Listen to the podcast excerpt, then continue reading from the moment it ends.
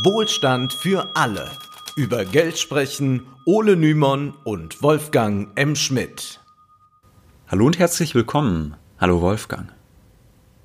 Hallo Ole, in der zweiten Folge unseres Podcasts, das ist jetzt schon mehr als ein Jahr her, da sprachen wir schon mal über die 40-Stunden-Woche und wir haben uns gefragt, wie kann es eigentlich sein, dass wir immer noch so lange arbeiten müssen. Zwar gibt es da doch einige Abweichungen, je nach Branche, etwa in der Metallbranche werden 35 Wochenstunden äh, fällig, wenn man dort arbeitet, aber die Normalarbeitszeit liegt seit Jahrzehnten bei um die 40 Stunden. Ja, mittlerweile ist es ein knappes Jahrhundert, äh, halbes Jahrhundert her, dass die Fünf-Tage-Woche erkämpft worden ist. Und seitdem gab es, zumindest in Deutschland, keine vergleichbare Arbeitszeitverkürzung. Wir haben letztes Jahr das Thema nicht annähernd ausgeschöpft, muss man sagen. Es ging uns damals zuallererst um einen kurzen historischen Abriss dieses Kampfes um die Normalarbeitszeit. Und heute wollen wir aber mit Marx und mit dem Kapital begründen, warum wir immer noch so viel arbeiten müssen.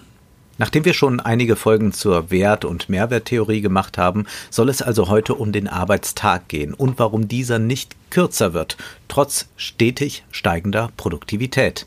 Wer die ersten Folgen zu Marx verpasst hat, sollte diese am besten erst einmal nachholen, denn auf den Grundlagen der Wert- und Mehrwerttheorie fußt auch das Marxische Kapitel über den Arbeitstag. Fangen wir mal anders an, weit weg von Marx. Der berühmte Ökonom John Maynard Keynes, der schrieb 1930, dass eines Tages nur noch eine 15-Stunden-Woche nötig sein werde, um die Bedürfnisse der Menschen zu befrieden. Bis heute wird diese Aussage immer wieder herangezogen, vor allem so als eine kleine Utopie, wo man gerne mal hin möchte. In Wahrheit sind wir davon jedoch sehr, sehr weit entfernt. Also viele Menschen in Deutschland, die arbeiten nicht allein die 40 Stunden ab, die in ihrem Arbeitsvertrag stehen, sondern sie müssen oft genug sogar noch Überstunden leisten. Vor zwei Jahren, 2018, da leisteten die deutschen Arbeitnehmer insgesamt knapp zwei Milliarden Überstunden, von denen circa die Hälfte unbezahlt blieb. Also eine Milliarde Überstunden unbezahlt. Das ja. heißt, da wurde kostenlos Arbeit gemacht und davon haben ganz viel, ganz wenige Leute profitiert, dass ganz viele ihre Zeit verschenken. Und wir sagen ja immer am Ende, dass Zeit Geld ist und das soll man sich dann durchaus bewusst machen. Manche sind ja geradezu stolz darauf, wenn sie dem Unternehmen Überstunden schenken können. Äh, ich habe mal äh, so eine schöne Facebook-Debatte miterlebt. Äh, da ging es eben darum, wie viel kostenlose Überstunden darf dann ein Unternehmen auch verlangen. Und dann haben viele dann unten nochmal so kundgetan, wie stolz sie auch darauf sind. Und ich habe, ich war nie so gierig und wollte noch was dafür haben. Und dann denke ich immer, ja, aber der Unternehmer war so gierig gierig und wollte es kostenlos ja, haben. Ja. Also, aber als wäre das bereits nicht genug, wird nun in der Krise sogar der Ruf laut, die Arbeitszeit wieder zu erhöhen. Der designierte Präsident des Arbeitgeberverbandes Gesamtmetall, Stefan Wolf, sagte kürzlich in einem Interview, wir brauchen jetzt mehr Arbeit ohne vollen Lohnausgleich. Das können mal zwei oder auch mal vier Stunden pro Woche sein ja so eine 35-Stunden-Woche, wie sie gerade in westdeutschen Metallbetrieben gängig ist, die sei auch leider viel zu inflexibel. Ja, da müsste man auch etwas machen, also auf gut Deutsch Arbeitnehmerrechte aufweichen. Spätzuschläge, die seien nicht mehr zeitgemäß, hieß es. Das fand ich auch eine lustige Aussage. Also ich fragte mich dann, ja, was soll denn zeitgemäß bedeuten? Also entweder man sagt halt, Spätzuschläge sind sinnvoll oder nicht. Ich muss ja zum Beispiel sagen, ich würde ja viel lieber um 22 Uhr als um 6 Uhr morgens arbeiten. Von daher kann ich die äh, Frage grundsätzlich verstehen, dass man sagt, sind jetzt diese Spätzuschläge wirklich sinnvoll? Aber mit zeitgemäß hat das ja überhaupt nichts zu tun. Das ergibt ja gar keinen Sinn, das zu sagen. Es ist ja nicht so, dass sich äh, das menschliche Ruhebedürfnis, dass man gerne nachts schlafen möchte, dass sich das auf einmal aufgelöst habe und Nachtarbeit deshalb so normal ist wie äh, Arbeit um 14 Uhr. Also so ist es ja nun mal leider nicht, muss man sagen. Aber ist irgendwie so ein schönes Totschlagargument. Nicht hm, mehr zeitgemäß. Nicht zeitgemäß. Kann man auch mal in Lohnverhandlungen einfach machen. Ja. Wenn äh, es dann irgendwie heißt, ähm, 28 Urlaubstage, dann sage ich, nee, 40, 28 ist ja nicht mehr zeitgemäß. Ja, ich hatte auch mal ein tolles Interview gesehen äh, im, im, österreichischen Fernsehen, das ist schon irgendwie ein, zwei Jahre her, äh, mit so einer liberalen Politikerin und die sagte dann auch, ja, also die äh, die Arbeitszeit, die, das sei nicht mehr zeitgemäß im 21. Jahrhundert, dass man nur acht Stunden am Tag arbeitet. Und das müsste man alles ganz, ganz stark flexibilisieren. Auch gerade dieses Modell, dass man um neun kommt und um 17 Uhr geht, das muss man alles mal so quer über den Tag flexibilisieren können. Es ist nicht mehr zeitgemäß, dass man äh, ja vor allem Freizeit für sich selbst hat, die man kalkulieren kann. Ja, wer modern ist und denkt, der ist eben jemand, der mehr ausbeuten will. Ja. Ja. Und mehr ausgebeutet werden will. Ja. Ja, das ist wirklich eine, eine sehr, sehr äh, eigenartige hm. Idee. Und es ist ja nicht so, dass äh, das menschliche Ruhebedürfnis auf einmal sich aufgelöst hat. Ne? Also hm. das, äh, wir haben es immer noch eben damit zu tun, dass äh, das schon Sinn hat, warum sich das so entwickelt hat. Aber wir gehen jetzt erstmal äh, zurück. Also wir sehen hier an dieser Stelle schon, dass der Klassenkampf in vollem Gange ist. Nur, wieso ist der Arbeitstag eigentlich so umkämpft, kann man ja erst einmal fragen. Wie eingangs erwähnt, wollen wir zum Marxischen Kapital zurückkehren. Erinnern wir uns daher noch einmal, Marx ging von der menschlichen Arbeit als wertbildender Substanz im Kapitalismus aus. Genauer gesagt als tauschwertbildender Substanz. Der Mehrwert entsteht dadurch, dass die Arbeiter länger arbeiten, als zur Reproduktion ihres Arbeitsvermögens nötig wäre. Diesen Mehrwert eignet sich nun der Kapitalist an. Darin besteht die spezifische Form der Ausbeutung im Kapitalismus. Der Kapitalist will sich nun möglichst viel Mehrwert einverleiben, natürlich. Und das kann er Marx zufolge auf zwei Weisen tun. Also Marx unterscheidet im Kapital zwischen relativem und absolutem Mehrwert. Und heute wollen wir uns dabei mal nur auf den absoluten Mehrwert konzentrieren. In einer weiteren Folge wird dann der relative Mehrwert erklärt werden. Also wir bleiben beim absoluten Mehrwert.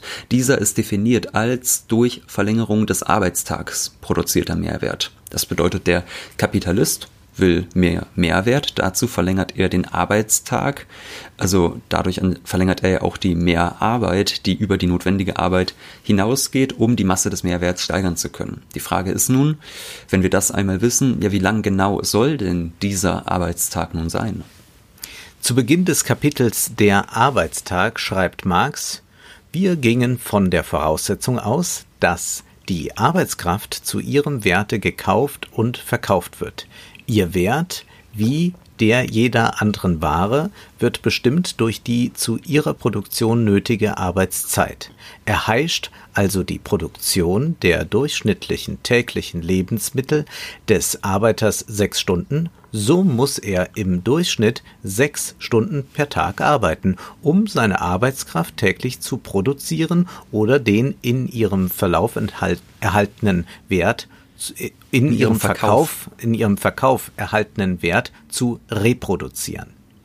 Der notwendige Teil seines Arbeitstags beträgt dann sechs Stunden und ist daher unter sonst gleichbleibenden Umständen eine gegebene Größe. Aber damit ist die Größe des Arbeitstags selbst noch nicht gegeben. Wir gehen also erstmal davon aus, dass der Arbeiter sechs Stunden arbeiten muss, um ein Äquivalent zu seinen eigenen Reproduktionskosten zu schaffen. In einem Wirtschaftssystem, das der Subsistenz dient, also der Bedürfnisbefriedigung der Wirtschaftssubjekte, da würde man ja, wenn die Reproduktion erstmal gesichert ist, sagen, prima, fertig gearbeitet für heute. Ja? Also vielleicht würde man auch noch sagen, äh, wir wollen länger arbeiten, um größere Vorräte zu haben. Kann man auch mehr sparen. Da würde sich vor allem Markus Krall drüber freuen. Abgesehen davon gäbe es aber eigentlich gar keinen Grund, in einem solchen System länger als nötig zu arbeiten. Im Kapitalismus ist das jedoch anders.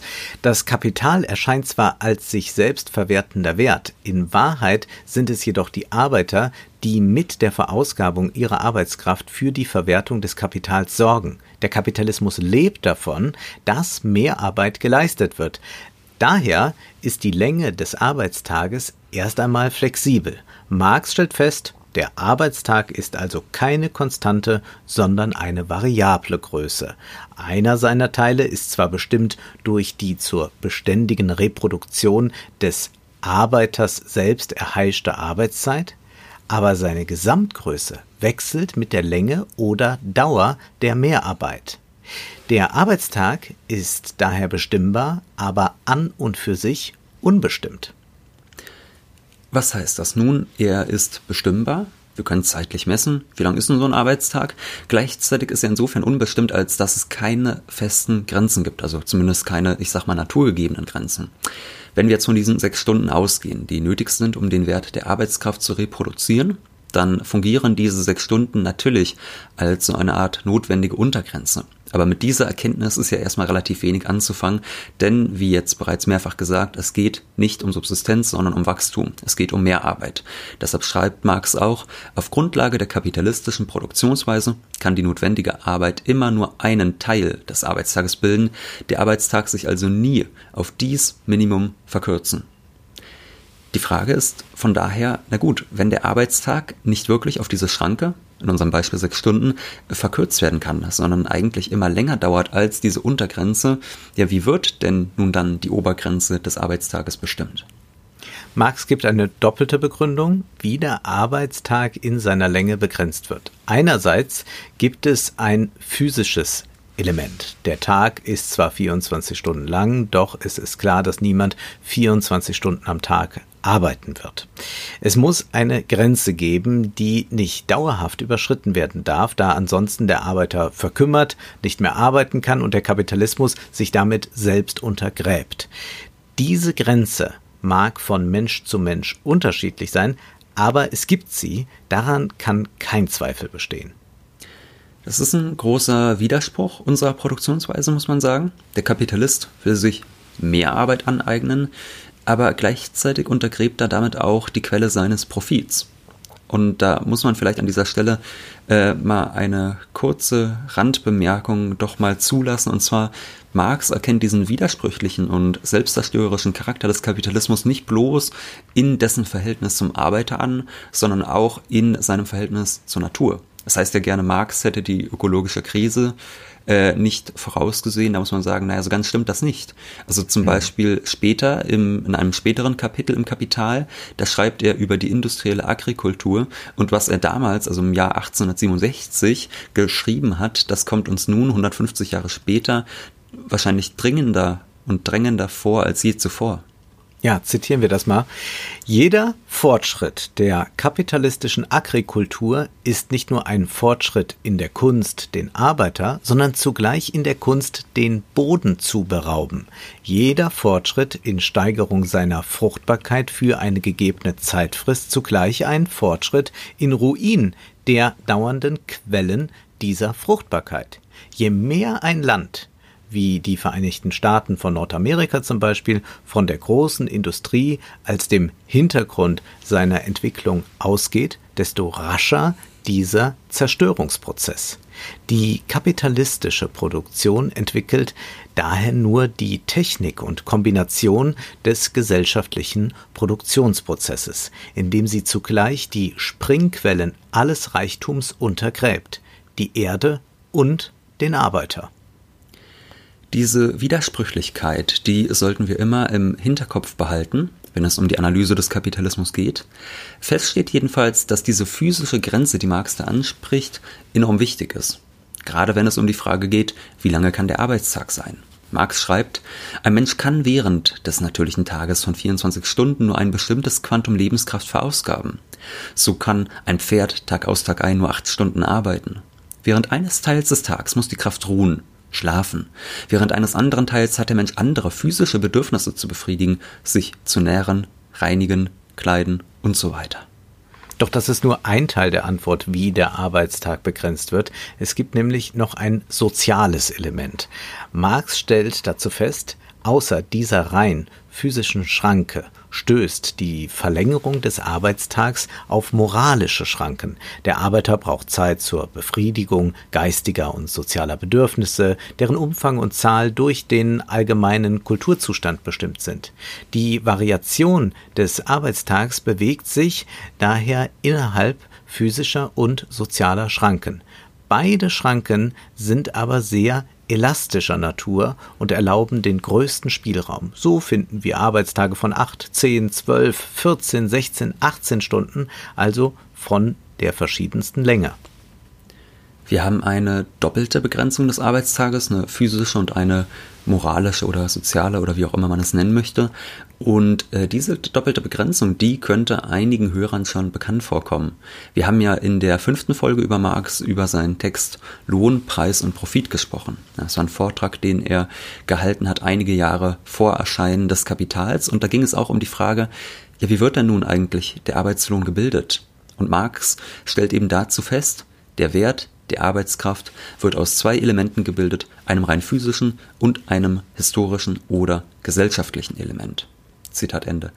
Das bedeutet, ob der Lohn des Arbeiters tatsächlich auf das zu seiner Reproduktion notwendige Minimum herabgedrückt wird oder nicht, das ist nicht eine rein physische Frage, sondern auch eine soziale oder moralische. Es hat auch viel mit äh, kulturellen Traditionen zu tun, dass in äh, dass es bestimmte äh, Protestformen vielleicht in einigen mhm. Ländern mhm. gibt, die sich herausgebildet haben. Also man kann in Frankreich einfach sehen, dass wenn es dort soziale Proteste gibt, dass sie häufig deutlich radikaler sind, dass meinetwegen ein Bahnstreik in Frankreich viel radikaler ist als in Deutschland. Das wäre jetzt so ein soziales Element, wo man zum Beispiel sagen kann, da sind Bahnarbeiter, die lassen sich jetzt vielleicht nicht äh, in ihrem Lohn drücken oder in ihren Arbeitnehmerrechten und die legen dann notfalls das gesamte Land lahm und haben tatsächlich auch ein relativ großen Rückhalt in der Bevölkerung, wenn sie das tun, obwohl das ja für viele Menschen auch äh, erstmal etwas relativ Beschwerliches hat. Und da sieht man halt, dass es ein gewisses soziales Element gibt. Das kann kulturell unterschiedlich sein von Land zu Land. In Deutschland beispielsweise äh, würde so ein Streik, da bin ich mir sicher, auf deutlich weniger Gegenliebe stoßen. Ähm, ja, das konnte man ja auch jetzt in der Corona-Krise sehen. Also wenn es solche hm. äh, Streiks gab, äh, dann gab es ja dann immer Leute, die sich dann unglaublich darüber aufgeregt haben, wie man denn jetzt ausgerechnet äh, streiken könnte, wo doch jetzt das gerade so wichtig ist. Und da muss man sagen, ja, genau in dem Moment, in dem äh, die Relevanz ja so transparent ist, da sollte man den historischen Augenblick nutzen und nicht sagen, äh, genau da erinnern wir dann 2023 nochmal dran, mhm. dass wir doch damals so wichtig waren. Also man muss es dann schon machen und äh, dann äh, beschweren sich aber äh, vor allem die Leute, äh, die sich, glaube ich, am Ende nur aufregen, wenn das bestreikt wird, weil sie mit ihrem Fahrdienst dann nicht so gut durch die Straßen kommen, weil so viele Leute aufs Auto umsteigen ja, es ist ja immer der schlimmste Satz, den es in Krisen gibt, dass die Krise jetzt bitte nicht benutzt werden soll für irgendwelche politischen Zwecke. Nee, ich meine, wir haben ja schon am Anfang zitiert, die Ideen äh, von bestimmten Arbeitgeberverbänden, dass man da sagt, auch man könnte ja wieder mal ein bisschen äh, unbezahlte Mehrarbeit einfordern und so. Es ist ja völlig normal, dass die Krise, also gerade die Krise genutzt wird, um bestimmte ja. Ziele durchzusetzen. Und wann, wenn nicht in der Krise, sollte man bestimmte Dinge fordern, dann ist es ja völlig klar, dass wenn die Krise vorbei ist, dass sich dann äh, ein Jahr später niemand mehr dran erinnert, dass man mal vom Balkon geklatscht hat. Und ja. ganz ehrlich gesagt, also die Journalisten, die da auch gesagt haben, äh, bei den Streiks äh, in deutschen Städten meinetwegen, wo öffentliche Verkehrsmittel etc. bestreikt worden sind, die da gesagt haben, ja, jetzt sind alle Busse voll und so, das sind meistens auch die Leute, die ohnehin mit dem Auto zur Arbeit fahren. Aber gut, wir kommen gerade ein bisschen ab. Wir wissen jetzt auf jeden Fall, es gibt eine Moral, also eine rein physische Untergrenze nicht nur des Lohns, sondern auch des Arbeitstages, aber eben auch eine, es ist auch eine äh, soziale und moralische Frage, wie lang so ein Arbeitstag ist. Das bedeutet also, wer sich im Klassenkampf durchsetzt, ja, wo diese verschiedenen Interessen aufeinandertreffen, der kann beispielsweise höhere Löhne erwirken, der kann aber zum Beispiel auch Arbeitszeitverkürzungen entwirken. Das soziale, das soziale Element ergibt sich also im Kampf zwischen Kapital und Arbeit, deren Interessen diametral entgegengesetzt sind. So ist es jedoch nicht nur bei der Lohngebung, sondern auch bei der Länge des Arbeitstages. Der Kapitalist will, dass möglichst viel gearbeitet wird. Der Arbeiter will möglichst wenig für seinen Lohn arbeiten müssen. Für dieses Verhältnis findet Marx drastische Worte.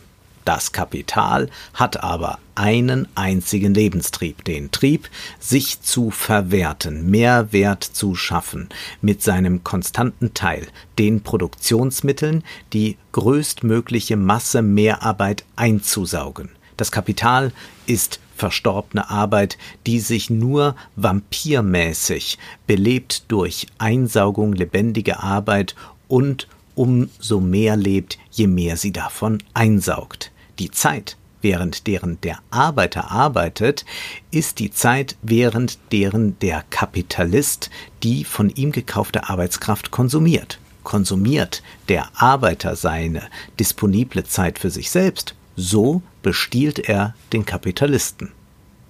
Ja, so erscheint es zumindest. Wir wissen ja aus unserer Folge zum Mehrwert, dass die Mehrwertproduktion tatsächlich einem Äquivalententausch entspringt. Also der Kapitalist kauft die wahre Arbeitskraft zu ihrem Wert und hat das Recht, ihren Gebrauchswert, der in der Produktion neuen Wertes besteht, nach Belieben nutzen zu wollen. Also der Begriff der Ausbeutung, der wird ja häufig heute so interpretiert, dass man sagt, schlimme Arbeitsbedingungen etc., aber darum geht das überhaupt nicht. Es ist Äquivalententausch, das sagt Marx ganz klar äh, und das ist ihm auch sehr wichtig, das festzuhalten, dass es diese formale Gleichheit gibt. Ja, darauf kann sich der Unternehmer beim Tausch Arbeitskraft gegen Geld berufen, aber gleichzeitig kann sich natürlich auch der Arbeiter auf ein Recht berufen, nämlich auf sein Recht auf körperliche Unversehrtheit.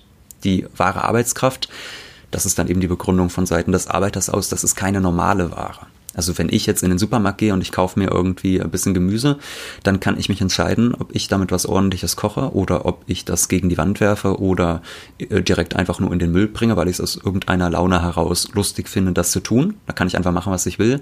So eine Ware ist die wahre Arbeitskraft aber eben nicht. Ne? Also Marx stellt das ganz klar fest. Er schreibt, sie unterscheidet sich, Zitat, von dem anderen Warenpöbel. Das führt uns zu einer Antinomie, also dem Widerspruch zweier gleichwertiger Rechte. Aus den Gesetzen des Warenaustausches ergibt sich Marx zufolge keine Grenze des Arbeitstags, denn theoretisch können beide Parteien auf ihrem Recht bestehen. Marx schreibt, es findet hier also eine Antinomie statt. Recht wieder Recht beide gleichmäßig durch das Gesetz des Warenaustausches besiegelt. Zwischen gleichen Rechten entscheidet die Gewalt. Und so stellt sich in der Geschichte der kapitalistischen Produktion die Normierung des Arbeitstags als Kampf um die Schranken des Arbeitstags dar. Ein Kampf zwischen dem Gesamtkapitalisten, das heißt der Klasse der Kapitalisten, und dem Gesamtarbeiter oder der Arbeiterklasse den gewalttätigen Kampf, den können wir bis heute beobachten und Errungenschaften können, das hat der anfangs zitierte Arbeitgeberchef klargemacht, immer wieder rückgängig gemacht werden. Wenn wir also mal kurz zu John Maynard Keynes zurückgehen, der von einer 15-Stunden-Woche ausging, die es eines Tages geben sollte, da müssen wir schon mal festhalten, naja, nein, nicht ganz. Und das hat natürlich einen ganz einfachen Grund. Es ist nicht der Zweck der Produktion im Kapitalismus die Bedürfnisse der Menschen zu befriedigen. Deshalb arbeiten wir heute nicht 15 Stunden die Woche. Es ist genau andersherum. Die Bedürfnisse der Menschen werden ausgenutzt, um aus ihnen Profit schlagen zu können. Und wo das Wachstum in Schwierigkeiten kommen könnte, da wird versucht, neue Bedürfnisse zu schaffen, beispielsweise auch durch die Werbeindustrie, damit das Kapital weiter akkumuliert werden kann. Die Idee von Keynes ist ja verständlich. Wenn die Produktivität steigt, können die Bedürfnisse der Menschen mit weniger Arbeit befriedigt werden. Doch es geht bei der Produktivitätssteigerung im Kapitalismus eben nicht darum, das Leben der Menschen einfacher, besser zu machen und so weiter. Das hält Marx später auch im Kapitel zur Maschinerie und großen Industrie fest, wo er pointiert bemerkt, John Stuart Mill sagt in seinen Prinzipien der politischen Ökonomie, es ist fraglich, ob alle bisher gemachten mechanischen Erfindungen die Tagesmühe irgendeines menschlichen Wesens erleichtert haben. Und Marx schreibt dann, solches ist jedoch auch keineswegs der Zweck der kapitalistisch verwandten Maschinerie. Die grundsätzliche Idee, dass der technische Fortschritt ja allen zugutekommt, dadurch ihnen weniger gearbeitet werden muss, Stimmt also nicht ganz. Ja, das zeigt ja schon so einen Blick auf die Zahlen, die wir vorhin genannt haben. Statt weniger Arbeit gibt es massenhaft Überstunden. Arbeitgeberchefs fordern sogar unentlohnte Mehrarbeit.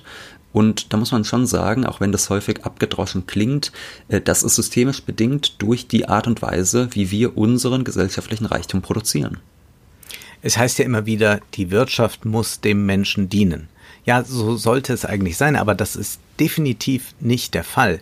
Die Bedürfnisse der Menschen sind nämlich nicht Zweck der kapitalistischen äh, Produktion. Ja, man sagt nicht, wenn wir die befriedigt haben, dann ist wieder alles gut. Ja, denn äh, wo hört das auch auf? Und es ist auch gar nicht äh, die, die Frage, wer jetzt da äh, genug hat und wer äh, mit äh, auch nur einem Auto leben kann oder zwei braucht. Das ist, äh, diese Frage stellt sich systemisch gar nicht. Die Bedürfnisse der Menschen sind Mittel zum Zweck der Profitmaximierung, muss man sagen. Und diese erfordert die dauernde Einverleibung von Mehrwerten durch das Kapital. Daher kommt es aufgrund der spezifischen Zirkulationsform des Kapitals, wir erinnern uns an das GWG' Geld, Ware, mehr Geld, nicht zu einer Senkung der Arbeitszeit. Beziehungsweise man muss sagen, äh, vielleicht, es kommt zumindest nicht automatisch zu einer Senkung der Arbeitszeit. Es kommt zur Senkung der Arbeitszeit, wenn darum gekämpft wird.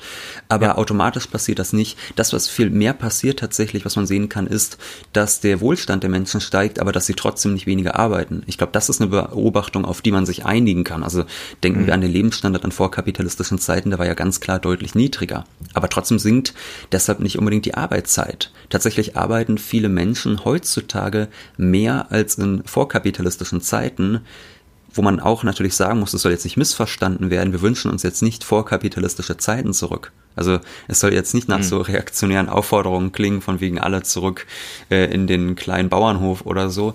Ähm, aber das muss man sich einfach vor Augen halten, dass tatsächlich heute vielmals mehr gearbeitet wird, als das vor einigen hundert Jahren der Fall war. Wer das Kapital liest, der versteht, woran das liegt wie das auch heute sein kann, dass die Arbeitskämpfe derart hart geführt werden. Und äh, dass die so hart geführt werden, das geht halt häufig, muss man auch leider sagen, in der öffentlichen Debatte unter, weil man sich da gerne auf, ich sag mal, irgendwelche Eskapaden idiotischer Politiker konzentriert. Interessant ist ja, dass es durchaus Unternehmer gibt, die diese selbstzerstörerischen Tendenzen ihrer eigenen Produktionsweise erkennen. Einige Unternehmen, wobei man festhalten muss, dass diese oft im Dienstleistungssektor und nicht in der Produktion zu finden sind, gehen etwa probeweise zu einer Vier-Tage-Woche über, in der Hoffnung, dass in dieser Zeit gleich viel geleistet wird, da die Mitarbeiter bei weniger zeitlicher Belastung mehr schaffen. Diese freiwilligen Initiativen von Unternehmern, die sind jedoch verhältnismäßig selten. Und das liegt natürlich daran begründet, dass die kapitalistische Konkurrenz alle Unternehmer die die Moral über das Profitstreben stellen, aus dem Wettbewerb kegelt. Ja, es ist ja sehr löblich, dass einige das wollen äh, und auch dieses Sozialunternehmertum muss man jetzt sicherlich nicht äh, nur spöttisch belächeln oder so als Linke, aber man muss halt schon sagen, ähm, es ist so, dass sich das nur wenige Unternehmen leisten können, sage ich mal. Äh, Gerade eher halt so sag ich mal, Dienstleistungsunternehmen etc. Und deshalb ist es dann auch immer wieder müßig, finde ich, wenn man sich so auf einzelne Unternehmen konzentriert. Das gibt es ja immer wieder, dass man da so einen großen Medienaufschrei hat von wegen dem und dem Unternehmen. Da ist jetzt so ein besonderer Skandal festgestellt worden. Da muss man sagen, naja gut, solange es tatsächlich erlaubt ist, auf irgendeine Art und. Weise, ist es nur bedingt moralisch denjenigen vorzuwerfen, die das ausnutzen, dass es gesetzlich äh, geregelt, also legal ist quasi. Wer als Unternehmer netter ist, als er äh, durch Gesetz gezwungen wird, ist immer einem höheren Risiko ausgesetzt, in der Konkurrenz unterzugehen. Dieses Problem hat der Marx im 19. Jahrhundert schon beschrieben. Er beschreibt es im Kapital. Nämlich äh, handelt da äh, ein, äh, eine Passage von den Unternehmern, die um staatliche Einmischung in den Produktionsprozess bitten. Also Unternehmen sagen jetzt, Staat, äh, pass mal auf, jetzt brauchen wir dich mal. Ähm, wir, die rufen ihn jetzt um Hilfe. Und was sagen die? Wir finden daher, dass Anfang, also schreibt Marx, 18 63 26 Firmen, welche ausgedehnte Töpfereien in Staffordshire besitzen, um gewaltsame Einmischung des Staats petitionieren. Die Konkurrenz mit anderen Kapitalisten erlaube ihnen keine freiwillige Beschränkung der Arbeitszeit der Kinder. Also freiwillig, das ist ja immer so das Stichwort der Bundesregierung, egal wo. Also hier sagen die, nee, also das freiwillig geht das nicht. Also erlaube ihnen keine freiwillige Beschränkung der Arbeitszeit der Kinder und so weiter. Ich finde übrigens, so, kurze Intervention, ich finde ja übrigens Rheinmetall und so, die könnten sich doch jetzt auch mal freiwillig darauf beschränken, keine Waffen ja. nach Saudi-Arabien zu schicken. Ja. Ja, wir machen wenn die vielleicht nicht so nette Dinge damit machen. Ja. Ja. Und äh, diese, diese Unternehmer damals, äh, die schrieben dann, so sehr wir daher die oben erwähnten Übel beklagen, würde es unmöglich sein, sie durch irgendeine Art Übereinkunft unter den Fabrikanten zu verhindern. In Anbetracht all dieser Punkte sind wir zur Überzeugung gelangt, dass ein Zwangsgesetz nötig ist es ist schon sehr, sehr faszinierend, dass wirklich mhm. Unternehmer sagen, wir erkennen an, dass die Produktionsweise, wie sie gerade stattfindet, schädlich ist. Wir wissen aber auch, dass der Wettbewerb uns dazu zwingt, genau dasselbe zu tun, weil wir, ja, weil, weil, weil es nicht viel Sinn hat, den guten Menschen von Seeschauern zu spielen, sage ich mal, um mit Brecht zu sprechen, dass da einer versucht, im Kapitalismus der gute Mensch zu sein, wenn man so will. Und deshalb braucht man dann tatsächlich die staatliche Einmischung, die gewaltsame Einmischung. Also mit Gewalt ist jetzt wirklich gemeint, es gibt ein staatliches Gesetz, deshalb spricht Marx halt vom Zwangsgesetz, ähm, das wirklich äh, mit Sanktionen droht, wenn man sich nicht daran hält, meinetwegen, äh, dass Kinderarbeit verboten ist, etc. Solange das nicht da ist, wird es auch jeder Unternehmer machen. So, das bedeutet, das Zwangsgesetz des Staates ist es, das dem Kapital Einhalt gebietet, in dem Werwolfs Heißhunger für mehr Arbeit, wie Marx schreibt. Und das tut der Staat ja überhaupt nicht, um die Unternehmer zu schädigen, sondern ganz im Gegenteil, er tut es ja, um das System zu stabilisieren. Also wer sich an unsere Folge zum Verhältnis von Markt und Staat erinnert, äh, dem wird das sicherlich bekannt vorkommen, dieses Argument. Wenn der freie Markt in all seiner Freiheit seine eigenen Existenzbedingungen untergräbt, dann ist das, zumindest langfristig gesehen, auch nicht weit her mit dem Wachstum.